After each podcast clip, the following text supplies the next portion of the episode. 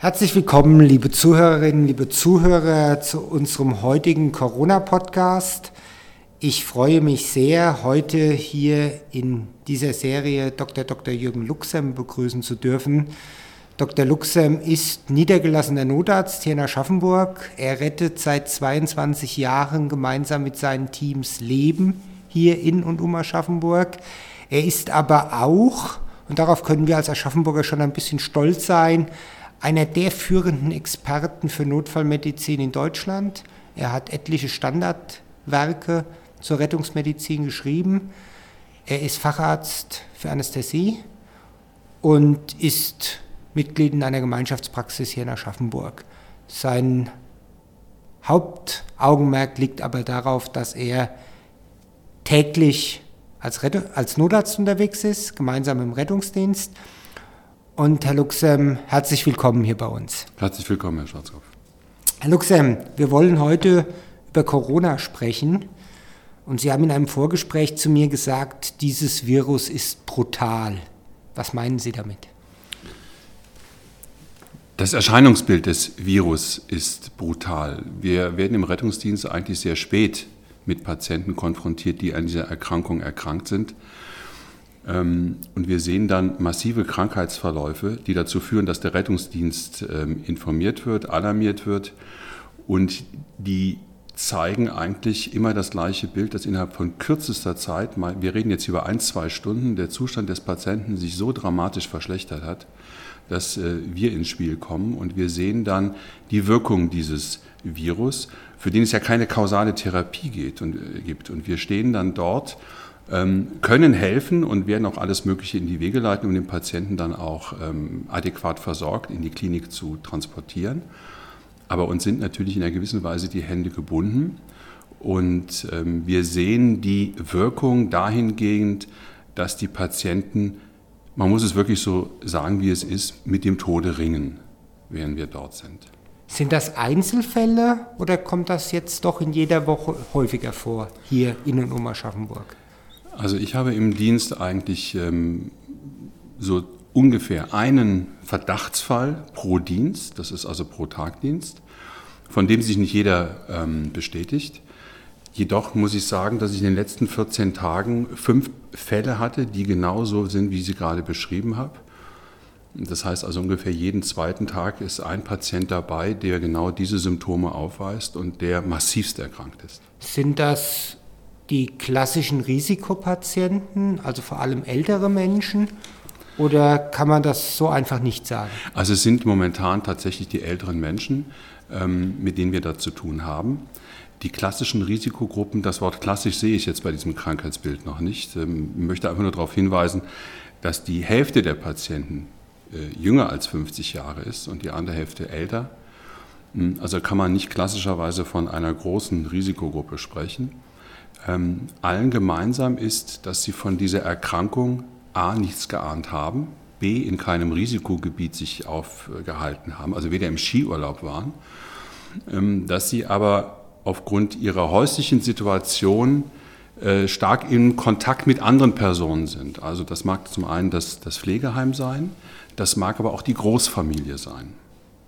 Wir haben ja auch schon mal kurz drüber gesprochen haben. In Bayern hat man ja versucht, diesem Effekt, der hier vor allen Dingen durch die Fastnachtsferien ausgelöst war, durch den Rückkehr aus den Skigebieten, äh, durch sehr massive Maßnahmen, auch durch relativ frühzeitige Maßnahmen zu begegnen. Für Sie als Praktiker, hat die Politik da richtig gehandelt? Hat sie überzogen oder war es zu wenig? Also ich es genau richtig gehandelt. Ich wünschte mir im Anfang ein früheres Eintreten mit restriktiveren Maßnahmen. Die Zeit kann man nicht zurückdrehen. Oberste Bürgerpflicht wäre, die Füße stillzuhalten. Das heißt also ähm, wirklich das Haus nicht verlassen, nach Möglichkeit nicht verlassen, Kontakte nach außen hin erstmal zu unterbinden. Nur so kann das Virus, also die Verbreitung des Virus, wirklich effizient unterbunden werden. Und das wird ja versucht im Moment. Das heißt aber auch, Sie plädieren dafür, diese Ausgangsbeschränkungen, den Weg zu möglichst wenigen Kontakten zwischen Menschen, die nicht zusammen leben, dass man das eigentlich beibehalten sollte. Aus medizinischer Sicht und epidemiologischer Sicht müsste man sagen, ja. Wir reden ja auch nicht über Wochen, wir reden hier eher über Monate. Aber das ist natürlich gesellschaftlich überhaupt nicht durchzuhalten. Das ist mir auch vollkommen klar. Wir müssen die Leute aufklären, wir müssen ihnen sagen, welche Konsequenzen es hat, wenn sie sich nicht so verhalten. Also sprich, die Freiwilligkeit steht hier eigentlich im Vordergrund. Wenn die Freiwilligkeit nicht greift, die oftmals durch Unwissen oder Unerfahrenheit oder auch durch ängstliche Überreaktionen stattfindet, dass man dann doch nach draußen geht oder meint, es tangiert mich nicht, ich werde damit nicht krank, hm, das muss unterbunden werden. Und das geht natürlich anfangs nur mit einer restriktiven Maßnahme, indem man das vorgibt. Und dann muss man einfach sehen, dass man nach und nach die Möglichkeiten wieder lockert, öffnet, die Möglichkeiten, andere Leute zu treffen, wie es jetzt im Moment gerade geschieht, durchzieht.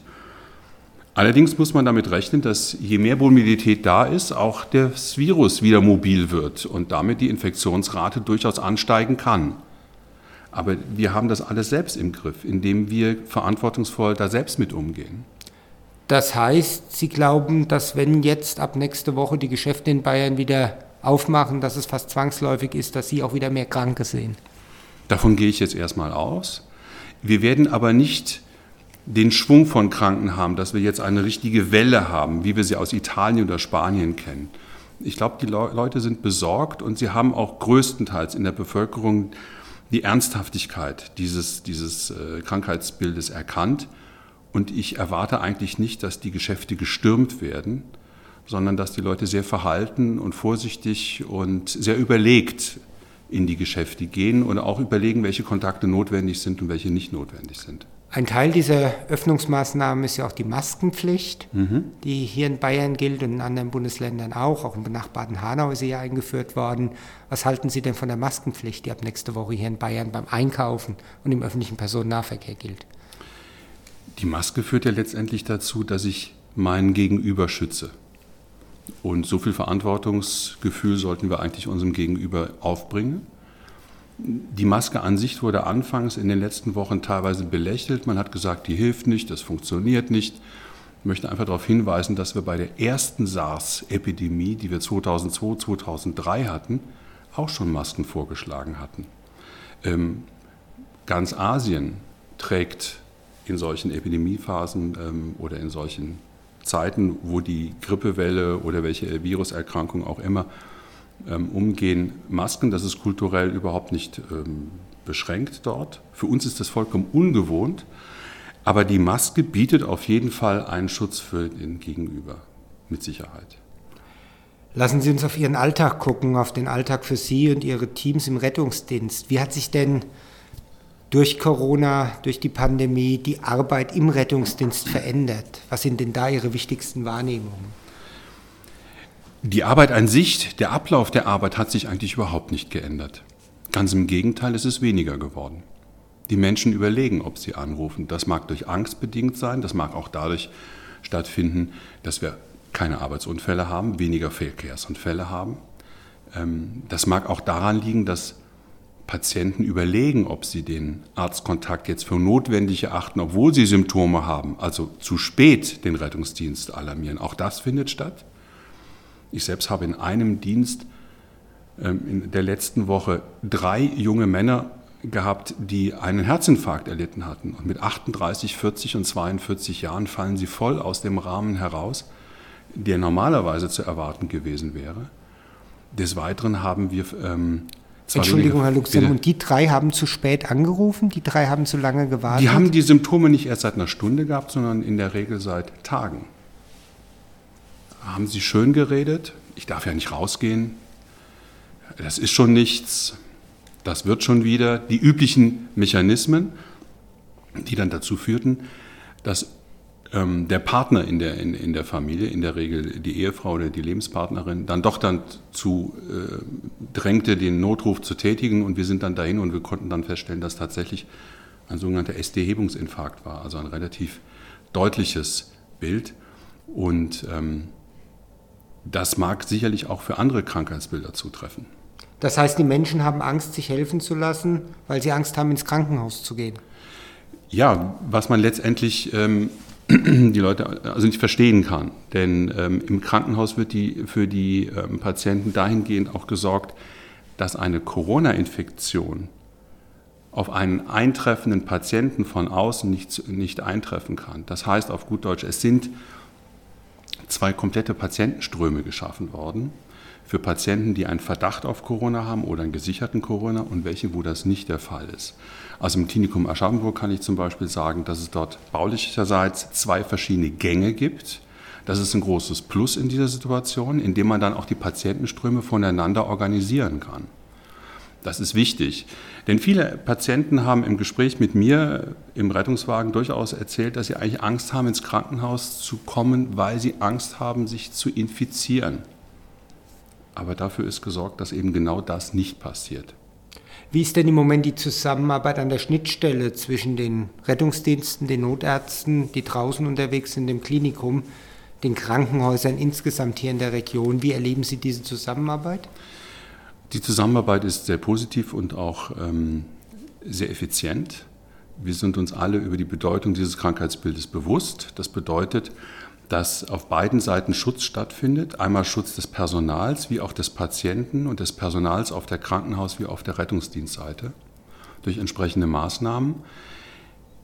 Die Arbeit ist etwas entspannter, weil nicht nur weniger Patienten im Rettungsdienst zu versorgen sind, sondern auch weniger Patienten das Krankenhaus erreichen. Also wir haben die Situation, die wir uns immer gewünscht hatten in den letzten Jahren, dass die Krankenhäuser eben nicht überlaufen sind. Sondern man muss einfach feststellen, dass die Menschen, die ins Krankenhaus gehen, kommen oder den Rettungsdienst alarmieren, wirklich krank sind. Nochmal zum Festhalten, Sie raten aber auf jeden Fall dazu, wenn man die typischen Herzinfarktsymptome hat, wie Atemnot, wie Brustschmerzen, die weit über alles Vorstellbare hinausgehen, dass man dann auf jeden Fall den Rettungsdienst rufen soll. Ähnliches bei der klassischen Schlaganfallsymptomatik. Nicht warten, sondern Hilfe holen. Die Krankheitsbilder treten ja nicht, nicht auf, nur weil es Corona gibt, sondern sie treten nach wie vor auf. Jetzt kommt die zusätzliche Angst, nicht nur an etwas erkrankt zu sein, sondern zusätzlich noch mit Corona sich infizieren zu können, ähm, die man wirklich nicht unterstützen kann. Das, das findet nicht statt. Also natürlich wer Symptome hat, soll sie wie vor Corona-Zeiten auch jetzt äußern und sich Hilfe holen. Herr Luxem, lassen Sie uns nochmal auf den Alltag im Rettungsdienst schauen. Ein großes Thema ist ja auch die Ausrüstung mit Schutzmaterialien, die Ausrüstung mit Desinfektionsmitteln. Wie sieht es denn da hier vor Ort aus? Sie haben vor sich eine hochwertige Atemmaske liegen. Ist die, sind die Helfer im Rettungsdienst adäquat ausgestattet? Ja.